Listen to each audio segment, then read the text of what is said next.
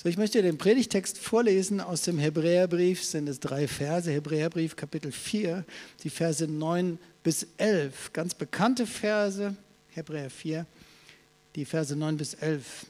Es ist also noch eine Ruhe vorhanden für das Volk Gottes. Was für ein herrlicher Vers, oder?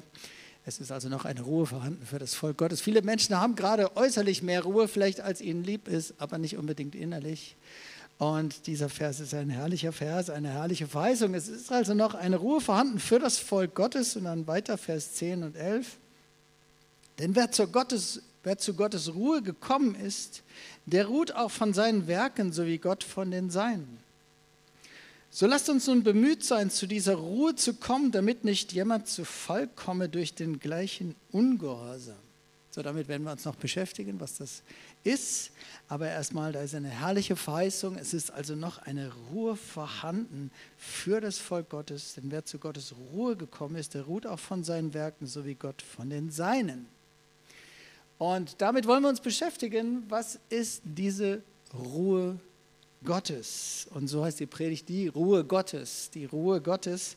Worum geht es dabei? Wie meint der Herr das? In welcher Art und Weise will er uns denn in eine Ruhe reinbringen?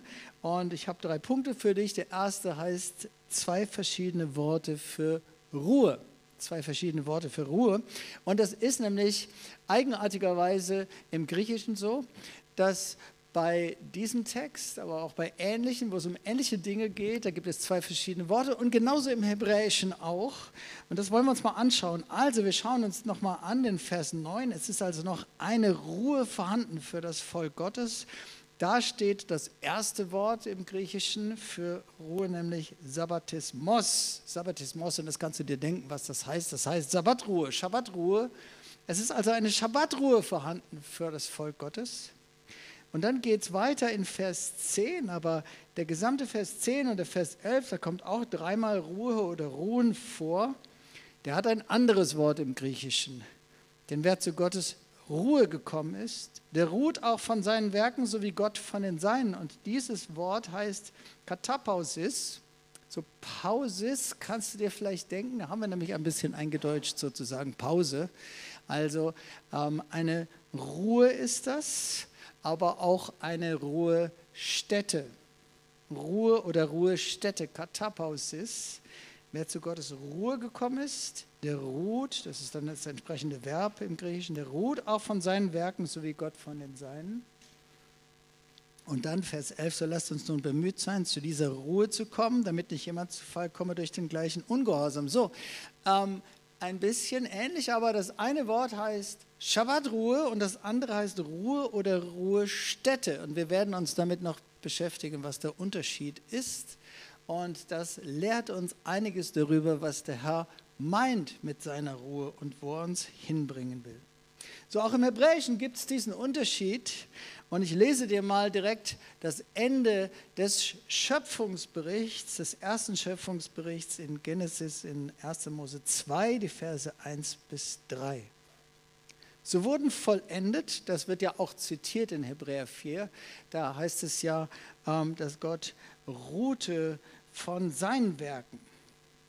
So also Genesis 2, Vers 1 bis 3. So wurden vollendet Himmel und Erde mit ihrem ganzen Heer und so vollendete Gott am siebenten Tag seine Werke, die er machte und ruhte am siebenten Tag von allen seinen Werken, die er machte. So, da haben wir das Ruhen. Er ruhte von allen seinen Werken, die er gemacht hatte. Und Gott segnete den siebenten Tag, siebenten Tag und heiligte ihn, weil er in ihm ruhte von allen seinen Werken, die Gott geschaffen und gemacht hatte. So dieses Ruhen hier ist das eine Wort im Hebräischen, das heißt nämlich Shabbat. Shabbat. Ja, aber als Verb. Shabbat machen. Aufhören oder stocken, mit der Arbeit aufhören, ruhen. Shabbat. So, das hatten wir ähnlich im Griechischen auch. Ein Wort für Ruhe heißt Shabbat. Shabbatruhe. Interessanterweise, als es dann um das Schabbatgebot in 2. Mose 20 geht, da lesen wir in Vers 2. Mose 20, Vers 11, denn in sechs Tagen hat der Herr Himmel und Erde gemacht und das Meer und alles, was darin ist, und ruhte am siebenten Tag. Darum segnete der Herr den Sabbattag und heiligte ihn. Und da steht jetzt ein anderes hebräisches Wort. Er ruhte am siebenten Tag, da steht Nuach.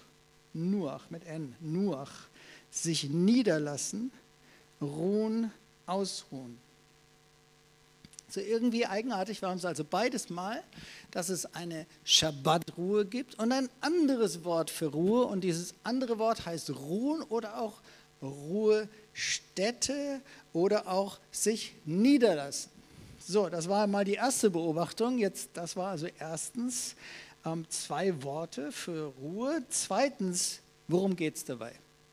Worum geht es dabei? Und ähm, so, da kommen wir jetzt auf die Spur und der Herr kann uns lehren, was er meint mit seiner Ruhe. Da gibt es einen ganz interessanten Vers in 2. Mose 33, Vers 14. Da redet der Herr zum Volk Israel, zum jüdischen Volk, dass er sie in das verheißene Land bringen will. Und dann heißt es, und er sprach, mein Angesicht soll vorangehen, ich will dich zur Ruhe leiten. Mein Angesicht soll vorangehen, ich will dich zur Ruhe leiten. So, da steht dieses zweite Wort für Ruhe, nämlich Nuach, sich niederlassen, ruhen, ausruhen. Und jetzt dämmert es uns vielleicht auch schon ein bisschen, das ist interessant. Er sagt, ich es geht offensichtlich nicht um Chillen, um Urlaub, um mal eine Pause machen, so auf der Wüstenwanderung oder wie auch immer, ja, sondern es geht darum, ins verheißene Land zu kommen. Das ist der Punkt, um den es geht. Er sprach, mein Angesicht soll vorangehen, ich will dich zur Ruhe leiten. Ich lese dir noch ein anderes ähnliches Wort, es gibt eine ganze Menge in der Richtung, äh, in der Torah, in den fünf Büchern Mose, im Josua-Buch und so weiter. Ich lese dir aus 5. Mose 12, Vers 9. Da sagt der Herr, durch Mose zum Volk Israel, denn ihr seid bisher noch nicht zur Ruhe und zu dem Erbteil gekommen, das dir der Herr dein Gott geben wird. Ihr seid bisher noch nicht zur Ruhe und zu dem Erbteil gekommen, das dir der Herr dein Gott geben wird. So, hier haben wir ein bisschen eine Abwandlung von dem Nuach, das heißt im Hebräischen Menocha. Das ist Ruhe, ein ruhiger Zustand oder ein Ruheplatz, aber es hängt mit diesem Wort Nuach zusammen. Also im Grunde haben wir vor allem diese beiden Shabbat, Shabbat und Nuach. Nuach. So, worum geht es also bei der Ruhe, über die der Herr redet? Es ist eine Ruhe vorhanden für das Volk Gottes. Und du kannst mal zu irgendjemand in deiner Nähe, wenn da irgendjemand ist, kannst du mal sagen, ist eine Ruhe für dich vorhanden? Ist eine Ruhe für das Volk Gottes vorhanden? So, die Frage ist, was meint der Herr mit dieser Ruhe? Äh, in welcher Art von Ruhe will er uns denn bringen? Und es geht eben bei dieser zweiten Art, also das eine ist Schabbatruhe, das eine ist natürlich Ruhen von Arbeit und so weiter, aber das andere meint eigentlich was ganz anderes. Das meint eine Ruhe, da geht es um das verheißene Land. Eine Ruhe, in die Gott uns bringen möchte, da geht es darum, um die Berufung Gottes. Da geht es um die Pläne Gottes. Der Herr sagt, ich habe euch noch nicht in euer Erbteil bringen können und in eure Ruhe bringen können. Das liegt noch vor euch und ich will euch in eure Ruhe hineinbringen, nämlich in das verheißene Land. So, und da ist es interessant, wie das miteinander zusammenhängt. Auch in der Schöpfung ist es so, Gott ruhte am siebenten Tag, heißt es, aber er ruhte nicht zwischendrin, er ruhte auch nicht davor, er ruhte am siebenten Tag und da gibt es einen Zusammenhang zwischen Plänen Gottes, Werken Gottes, Berufung Gottes und Ruhe. Und beim Herrn ist die eindeutig, da kommen zuerst die Werke und dann die Ruhe. So Gott ruhte am siebenten Tag, als er alle seine Werke vollendet hatte. Da ruhte er. Und diesen Zusammenhang gibt es, dass erst die Werke Gottes vollendet sind und er dann in die Schabbatruhe eingeht. Es war die Ruhe, nachdem die Pläne Gottes erfüllt waren. Und das ist auch sehr interessant, nochmal ein Detail zum Schabbatgebot. Wir hatten das schon gelesen, das Schabbatgebot, und ein Teil, Detail zu dem Schabbatgebot in 2. Mose 20, Vers 9, da lesen wir, dass ein Teil davon auch ist, sechs Tage sollst du arbeiten und alle deine Werke tun. Es ist nicht nur das Gebot zu ruhen am siebten Tag, sondern zu diesem Gebot gehört eigentlich wie ein anderes Gebot noch dazu, nämlich sechs Tage sollst du arbeiten und alle deine Werke tun. Und das ist nicht einfach nur, der zweite Versteil ist nicht einfach nur eine Wiederholung vom ersten Versteil, wie es im Deutschen ein bisschen klingt, sondern auch da stehen zwei sehr, sehr unterschiedliche Worte. Das eine Wort, äh, Avat, steht für Arbeiten. Und das ist eigentlich die weltliche Arbeit. Der Arbeiter, wenn man es jetzt ähm, als Hauptwort nehmen würde, dann wäre das Evet, das wäre eigentlich sogar ein Sklave ein Arbeiter oder ein Sklave. Und als Verb ist es Avat, ist das Arbeiten, aber nämlich die weltliche Arbeit, die jeder so tut. Sechs Tage sollst du deine weltliche Arbeit tun. Und dann heißt es im zweiten Festteil, und alle deine Werke tun. Und Werke heißt Melacha. Und ähm, das hängt zusammen zum Beispiel mit Maleach. Also du kennst Maleachi, Maleachi ist ein kleiner Prophet im Alten Testament und das heißt eigentlich, übersetzt ist eigentlich kein Eigenname, sondern das heißt eigentlich übersetzt mein Bote oder mein Engel. Mal, Maleach ist der Bote, der Gesandte Gottes oder der Engel und Maleachi, Maleachi ist mein Bote und so ist Melacha, das sind göttliche Werke. Das ist das, wozu Gott uns sendet. Das ist das, wo du ein Bote Gottes bist oder wirst, wo Gott dich gebrauchen möchte. Also das heißt, der Herr unterteilt hier in einem Vers, zählt er zwei Arten von Arbeit auf, die wir sechs Tage lang tun sollen. Nämlich wir sollen unsere weltliche Arbeit tun, die ganz normale, dein Job. Und wir sollen die Werke Gottes tun. Melacha, das, wozu Gott dich gesandt hat. Wo du sein Bote bist, wo du sein Engel bist die sollen wir tun, sechs Tage lang. Und beim Herrn war es so, er gibt uns das Vorbild, sechs Tage lang tut er seine Werke und am siebten ruht er. Er geht in die Ruhe ein, nachdem alle Pläne erfüllt sind, nachdem alles vollendet ist. So, und das heißt, so merken wir, wie diese beiden Dinge miteinander sehr eng zusammenhängen. Schabbatruhe und eine Ruhe, die damit zu tun hat, dass man in den Werken Gottes lebt und auch die Werke Gottes in den Zeitplänen Gottes getan hat. Die Voraussetzung für die Schabbatruhe ist, dass wir die Werke Gottes und auch unsere weltliche Arbeit sechs Tage lang getan haben. Voraussetzung für die Schabbatruhe ist, dass wir sechs Tage lang gearbeitet haben und gleichzeitig, dass wir in dem Plan und dem Willen Gottes gewesen sind. Dann können wir in die Schabbatruhe eingehen. Und so hängt es eben auch mit dem verheißenen Land miteinander zusammen. Es gibt eine Schabbatruhe für das Volk Gottes. Und auf der anderen Seite ist es so, er will uns in eine Ruhe hineinbringen, die damit zu tun hat, dass du in die Verheißung gekommen bist, in das verheißene Land gekommen bist, das er dir geben möchte, dass du in dein Erbteil gekommen bist, dass du in den Plänen Gottes lebst. Das hängt miteinander zusammen. Es gibt nicht einfach nur die Chill-Ruhe, Urlaubsruhe oder sowas. Das Wort Urlaub gab es noch lange nicht zu der Zeit. Ja, äh, das kannte man nicht, sowas wie Urlaub. Ähm, außer vielleicht die Könige oder sowas. Ja. Aber auf jeden Fall Schabbatruhe, das gab es vom Herrn. So, ich möchte ein weiteres Wort noch dazu nehmen. Jesus sagt in Matthäus 11, Vers 28 und 29, Kommt her zu mir alle, die ihr mühselig und beladen seid. Ich will euch erquicken. Nehmt auf euch mein Joch und lernt von mir, denn ich bin sanftmütig und von Herzen demütig. So werdet ihr Ruhe finden für eure Seelen denn mein Joch ist sanft und meine Last ist leicht. Ich glaube, dass wir manchmal in Gefahr sind, dieses Wort falsch zu verstehen. So Jesus spricht davon, ihr werdet Ruhe. Anapausis steht hier, das ist ganz ähnlich wie das andere griechische Wort, was wir schon hatten. Anapausis, Ruhe finden für eure Seelen. Übrigens mal in Klammern, mir ist aufgefallen, an mehreren Stellen im Neuen Testament wird ganz, ganz lobend davon gesprochen, etwas ähm, ein ganz großer Segen, den Menschen für andere Christen sein können, ist, dass sie einander Anapausis bieten. Das heißt, übersetzt wird es dann manchmal in den Briefen folgendermaßen, dass jemand ihr habt meinen Geist erfrischt oder meine Seele erfrischt. Äh, ähm, da kommt einer der Mitarbeiter zu Paulus. Paulus hatte ihn geschickt in eine Gemeinde und er berichtet positiv.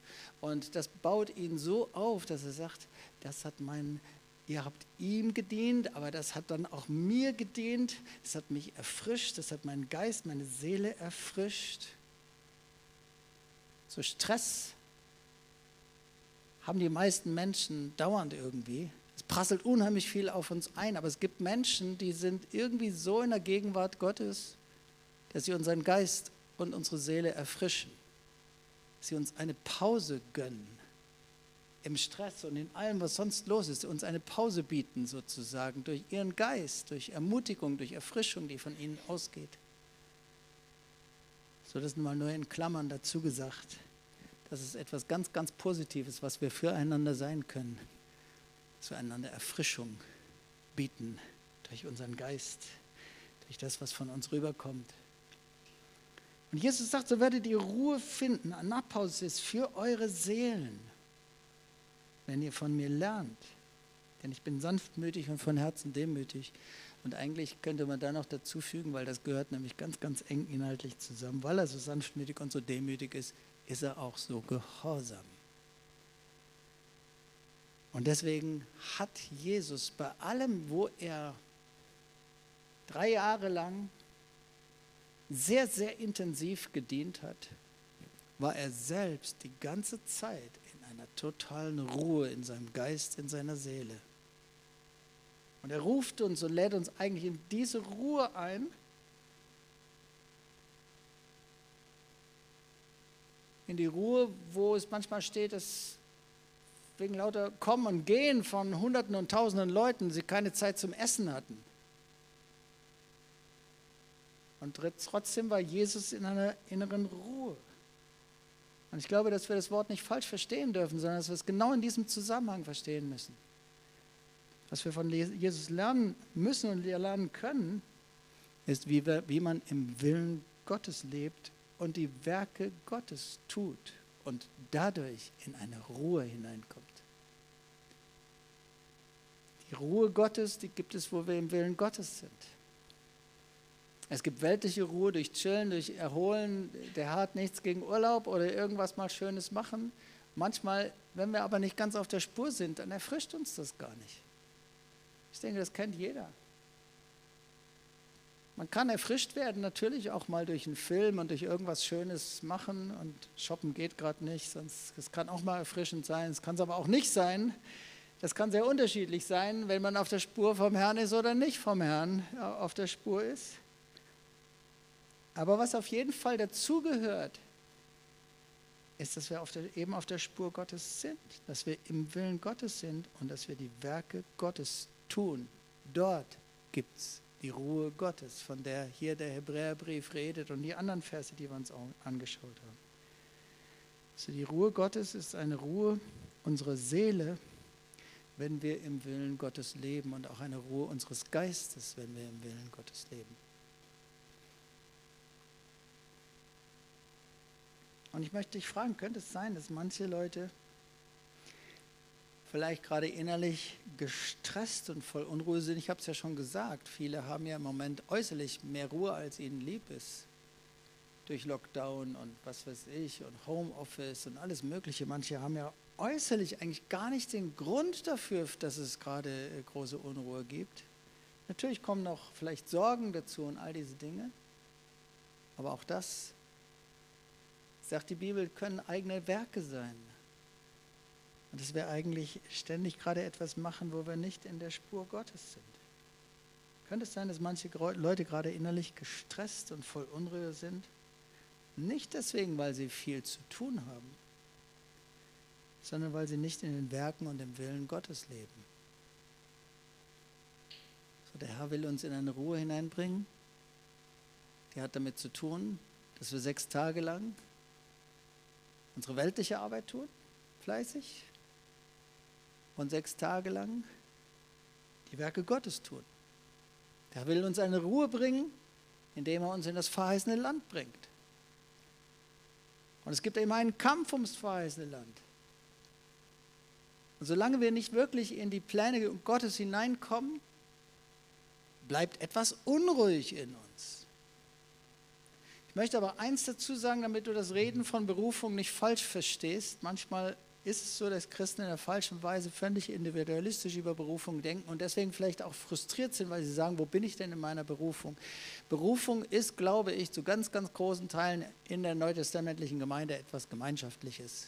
Wir leben gemeinsam in der Berufung Gottes. Das sehen wir in der Apostelgeschichte überall, die, die Urgemeinde, die Gemeinden die, und so weiter. Es waren, äh, da gibt es Einzelpersonen, die hervorstechen und trotzdem ist es ein gemeinsames Leben in der Berufung. Deswegen denk bitte nicht falsch, denk bitte nicht von dir, du lebst noch gar nicht, bist noch gar nicht freigesetzt in deiner Berufung, äh, wo du mit Dienst im Reich Gottes in der Gemeinde, da bist du auch in deiner Berufung. Und trotzdem gibt es auch spezielle persönliche Pläne Gottes. Und ich frage es nochmal, könnte es sein, dass manche Leute innerlich gestresst und voll Unruhe sind? Nicht deswegen, weil sie viel zu tun haben, was ja meistens gerade gar nicht unbedingt so ist, sondern weil sie nicht in den Werken und im Willen Gottes leben. In den Werken und im Willen Gottes gibt es mitten im Sturm und auch wenn sehr viel zu tun ist, eine herrliche Ruhe, eine Ruhe Gottes. Und dahin möchte der Herr dich bringen. Und jetzt kommen wir zum dritten Punkt und dann wollen wir beten. Der dritte Punkt, das Problem. Der dritte Punkt ist das Problem. So, ähm, dieser ganze Abschnitt ähm, im Hebräer Kapitel 3 und 4 ist ziemlich lang. Ich habe dir nur zwei, drei Verse jetzt vorgelesen daraus. Und er zitiert einen längeren Abschnitt aus dem Psalm 95, Vers 7 folgende. Dort heißt es schon im Alten Testament, Psalm 95, und wie gesagt, das liest du dann auch in Hebräerbrief. Wenn ihr doch heute auf seine Stimme hören wolltet, verstockt euer Herz nicht, wie zu Meribah geschah, wie zu Massa in der Wüste, wo mich eure Väter versuchten und prüften und hatten doch mein Werk gesehen. 40 Jahre war mir dies Volk zuwider, dass ich sprach, es sind Leute, deren Herz immer den Irrweg will und die meine Wege nicht lernen wollen sodass ich schwor in meinem Zorn, sie sollen nicht zu meiner Ruhe kommen. So, hier haben wir ähm, die krasse Geschichte der ähm, Mose-Generation. Ich denke, du kennst diese Geschichte, die eben so widerspenstig gegen Gott war, dass sie am Ende nicht in das verheißene Land kamen. Und der Herr drückt das hier aus, dass er schwor, sie sollen nicht zu meiner Ruhe kommen. So, da, die Ruhe ist darin, dass wir ins verheißene Land kommen. Und der, das Problem mindestens der Mose-Generation, so lesen wir hier, war ihre Widerspenstigkeit. Und dann sagte der Herr, so jetzt ist Schluss. Weil ihr so widerspenstig seid, deswegen kommt ihr nicht in meine Ruhe. So dieses, hm, da gibt es ein Wort im Hebräischen, das heißt Mara, das heißt widerspenstig sein. Ich lese dir mal zwei Verse, wo das vorkommt. Und dieses Wort kommt leider in der Geschichte Israels an entscheidenden Schlüsselstellen immer wieder vor. Exodus 2. Mose 23, Vers 20 und 21. Da sagt der Herr, da sind sie noch am Sinai und es liegt eigentlich der ganze Weg noch vor ihnen und eigentlich eine herrliche Zukunft vor ihnen. Äh, noch ist alles wirklich eitel Sonnenschein und sie, sie können sich freuen auf das verheißene Land und all das. Und dann warnt sie der Herr aber und sagt, siehe, ich sende einen Engel vor dir her, der dich behüte auf dem Wege und ich bringe an den Ort, den ich bestimmt habe, eben das verheißene Land, wo Milch und Honig fließt. Hüte dich vor ihm und gehorche seiner Stimme und sei nicht widerspenstig. Dort steht Mara. Sei nicht widerspenstig gegen ihn, denn er wird euer Übertreten nicht vergeben, weil mein Name in ihm ist. Und dieses Wort kommt so an entscheidenden Schlüsselstellen immer wieder vor. Ich lese dir aus 5. Mose 9, Vers 23 und 24. Das ist so eine Zusammenfassung, die Mose äh, irgendwie ausspricht über dem, über dem Volk Israel. 5. Mose 9, Vers 23 und 24. Und als er euch aus Kadesh Barnea sandte und sprach, geht hinauf und nehmt das Land ein, das ich euch gegeben habe, da wart ihr ungehorsam. Da steht das Mara, da wart ihr widerspenstig dem Mund des Herrn, eures Gottes, und glaubtet nicht an ihn und gehorchtet seiner Stimme nicht. So seid ihr dem Herrn ungehorsam gewesen. Da kommt wieder das Wort Mara, widerspenstig. So seid ihr dem Herrn widerspenstig gewesen, solange ich euch gekannt habe, sagt Mose über, die, über seine Generation. Ihr seid dem Herrn widerspenstig gewesen, solange ich euch gekannt habe. Und dann Jesaja 63 nur als zweites Beispiel noch. Es gibt es aber wirklich öfter an entscheidenden Schlüsselstellen und so zusammenfassend über die ganze Geschichte Israels im Alten Testament. Und ich glaube, der erste Vers, ich hatte mich schon heute Morgen damit beschäftigt, habe dann später gesehen, dass der erste Vers davon heute die Tageslosung ist. Er erlöste sie, weil er sie liebte und Erbarmen mit ihnen hatte. Er nahm sie auf und trug sie alle Zeit von alters her. Der zweite Teil steht dann nicht mehr in der Tageslosung. Wir bringen auch das, was andere weglassen. Aber sie waren widerspenstig, Mara, und betrübten seinen Heiligen Geist. Darum ward er ihr Feind und stritt wider sie. So, so herrlich, was der Herr gemacht hat in der Geschichte Israels. Und er hat immer wieder vertraut und sie geliebt und war treu und alles. Aber das ist wie eine Zusammenfassung. Dieses Wort fasst in einer ganz krassen Weise zusammen, was letztendlich dann zu den beiden großen Exilen geführt hat und zu der Zerstörung Jerusalems und babylonischen Exil und all das. Aber sie waren widerspenstig, Mara, und sie betrübten seinen Heiligen Geist. Darum warte ihr Feind und stritt gegen sie. Und genau davon ist auch in Hebräer 3 und 4 die Rede, wenn es um diese Ruhe geht, dass es eben Leute gibt, die in diese Ruhe nicht mehr hineinkommen konnten.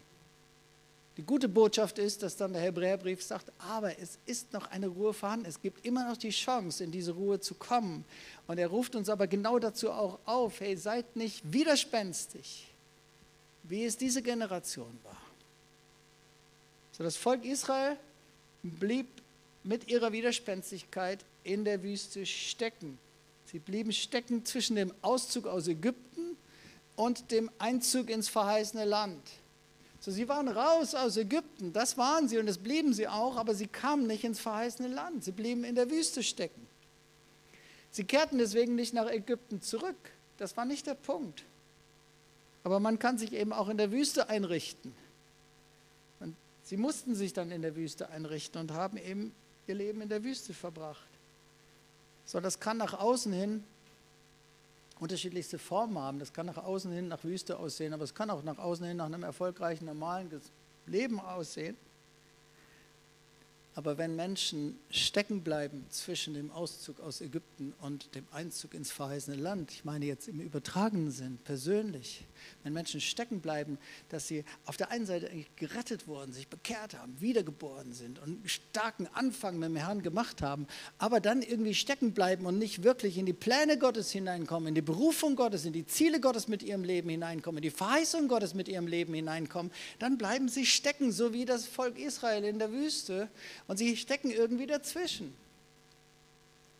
Und dann sagt eben das Wort Gottes, dann darüber, über einen solchen Zustand, ich konnte sie noch nicht in die Ruhe bringen, in ihr Erbteil.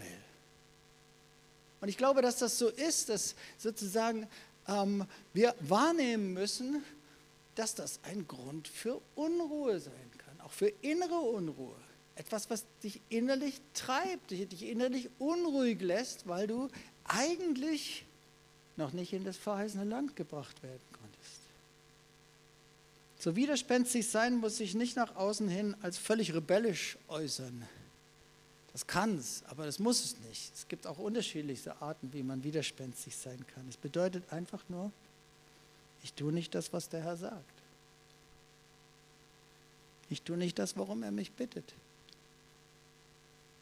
Vielleicht bist du freundlich und nett zu allen und äh, hm, sogar aufbauend, so auch in der Gemeinde und was weiß ich alles. Aber wo wir manchmal nicht so ganz richtig beieinander reingucken können, ist genau diese Frage. Wie sehr tut jeder Einzelne von uns tatsächlich das, worum der Herr ihn bittet? Das können wir relativ schwierig manchmal so von außen beurteilen, selbst in der Gemeinde, selbst wo wir relativ intensiv zusammenleben. Jetzt sehen wir uns gerade nicht dauernd so. Aber trotzdem, das ist schwierig zu beurteilen. Das muss jeder selber beurteilen und das weiß nur der Herr, der Herr und du wirklich. Aber Wie gesagt, widerspenstig sein muss sich nicht nach außen hin als völlig rebellisch zeigen. Das kann einfach nur heißen, ich tue nicht das, was der Herr sagt. Ich tue nicht das, worum er mich bittet. Ich lebe nicht in seinem Willen. Und ich tue nicht seine Werke. Wie gesagt, jede Woche hat sechs Tage, wo wir fleißig unsere weltliche Arbeit, unseren Job tun sollen. Und jede Woche hat sechs Tage, wo es Werke Gottes gibt und du bist ein Gesandter Gottes, ein Bote Gottes. Und es gibt Aufträge, die Gott dir geben möchte, dass du sie tust. Und ein Teil vom Schabbatgebot ist, tu die Werke Gottes sechs Tage lang. Und tu fleißig deine weltliche Arbeit. Und dann kannst du in die Schabbatruhe eingehen. Und wenn wir so leben, in jeder Woche, unseren Job tun, unsere weltliche Arbeit tun, aber auch ausgerichtet sind auf das Reich Gottes und eben auch die Pläne Gottes erfüllen, ausgestrickt sind danach, danach fragen, uns bitten lassen vom Herrn, seine Stimme hören und ihm gehorsam sind und das tun, worum er uns bittet. Wenn wir jede Woche in seinen Werken leben, dann wirst du auch in das verheißene Land kommen. Das fängt im Kleinen an und das endet im Großen. So kommst du ins verheißene Land. So kann er dich in seine größeren Pläne und seine Berufung hineinbringen. Es ist immer im Reich Gottes so, dass wo wir in kleinen Dingen treu sind, täglich treu sind, wöchentlich treu sind, da bringt er uns auch insgesamt in seine Pläne hinein. Und dann sagt er, ich konnte dich in meine Ruhe bringen. Und deswegen möchte ich dich fragen, möchtest du in die Ruhe Gottes kommen, in diese Ruhe Gottes? In dieser Ruhe Gottes gibt es auch Momente, wo der Herr uns ausruhen lässt, natürlich. Es gibt auch tatsächlich die richtige Schabbatruhe. Es gibt auch das Ruhen von Arbeit und sogar das Ruhen von Werken. Aber so wie es der Herr uns gibt. Aber Voraussetzung ist ein Leben, das ausgerichtet ist auf sein Reich. So kommst du in seine Ruhe, so kommt deine Seele zur Ruhe. Das ist das, so verstehe ich es, was Jesus sagt. Also er sagt, äh, lerne von mir, denn ich bin sanftmütig, von Herzen demütig. So werdet ihr Ruhe finden für eure Seelen. Das ist die Ruhe, das ist die Schabbatruhe, diese Ruhe, aber auch im Willen, in der Gegenwart Gottes und in die Ruhe, wenn er dich in seine Pläne hineinbringt. Und die Band kann schon mal nach vorne kommen. Ich lese dir nochmal diese Verse, Hebräer 4, Vers 9 bis 11. Und ich möchte dir sehr dringend empfehlen, lies mal selber Kapitel 3 und 4 im Hebräerbrief. Da ist es nämlich ziemlich ausführlicher Text aber da hast du es nochmal am Stück. Hebräer 4, Vers 9 bis 11. Es ist also noch eine Ruhe vorhanden für das Volk Gottes. Es gibt eine Schabbatruhe. Das hier steht Schabbatruhe. Es gibt eine Schabbatruhe für das Volk Gottes. Und dann kommt dieses andere Wort, was damit zu tun hat, sich niederzulassen, nämlich im verheißenen Land sich niederzulassen, in den Verheißungen Gottes, in die Pläne Gottes sich niederzulassen und das Land einzunehmen, das Gott dir geben möchte. Diese Ruhe, diese zweite Ruhe, die hat genau damit zu tun eben. Denn wer zu Gottes Ruhe, das ist jetzt das andere Wort im Griechischen, denn wer zu Gottes Ruhe gekommen ist, der ruht auch von seinen Werken, so wie Gott von den Seinen. Und der Herr sagt es auch immer wieder zum, äh, zu Josua und zur Generation des Josua, dass er sie zur Ruhe bringen will. Bis dahin, dass sie sind dann im Land und dann sagt er, er werde ihnen noch Ruhe geben, auch von allen Feinden. Immer wieder kommt dieses Reden von der Ruhe. Ähm, und so will er dich in seine Pläne hineinbringen und dir dort Ruhe geben. Denn wer zu Gottes Ruhe gekommen ist, der ruht auch von seinen Werken, so wie Gott von den Seinen. So lasst uns nun bemüht sein, zu dieser Ruhe zu kommen, damit nicht jemand zu Fall komme durch den gleichen Ungehorsam. Und das war eben diese Widerspenstigkeit der Mose-Generation und auch leider auch nachfolgender Generationen zur Zeit des Alten Testaments im Volk Israel. Mara, widerspenstig. Ich möchte dir nochmal das Wort vorlesen. Und ich finde es so krass, wenn du dir Jesaja 63 durchliest, da ist erst so liebevoll davon die Rede, was der Herr alles Gutes tut. Er erlöste sie. Jesaja 63, 9b und Vers 10. Er erlöste sie, weil er sie liebte und Erbarmen mit ihnen hatte. Er nahm sie auf und trug sie alle Zeit von Alters her. Und dann kommt das Aber. Aber sie waren widerspenstig, Mara, und betrübten seinen Heiligen Geist. Darum war der ihr Feind und stritt wider sie. und hat sich dann geschworen, diese Generation soll nicht mehr in meine Ruhe kommen. So der Herr sagt, es ist noch eine Ruhe vorhanden für dich. Und er will dich in seine Ruhe hineinbringen. Er will dich in seine Pläne hineinbringen, jede Woche. Er will dir seine Pläne anvertrauen, seine Melacha, seine, seine Werke, die du tun sollst. Und wo du sie täglich tust und wöchentlich tust, wird er dir größere geben und wird dich immer mehr in ein verheißenes Land und in Pläne und Berufungen hineinbringen. Und es gibt eine Art von Ruhe, die gibt es nur im Zentrum des Willens Gottes. Es gibt eine Art von Ruhe, die gibt es nur, wo wir die Werke Gottes tun.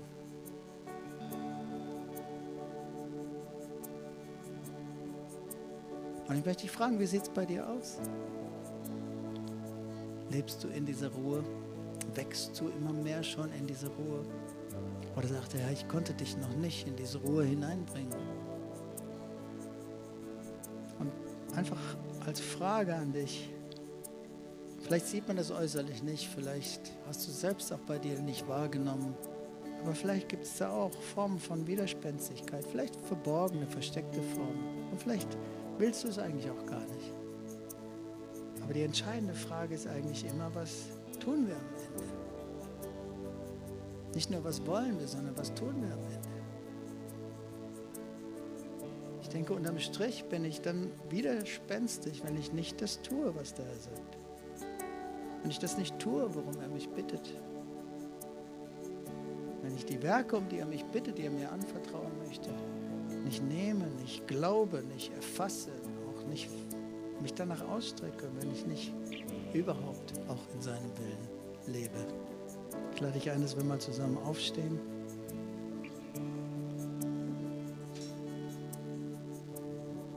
So, wir haben eine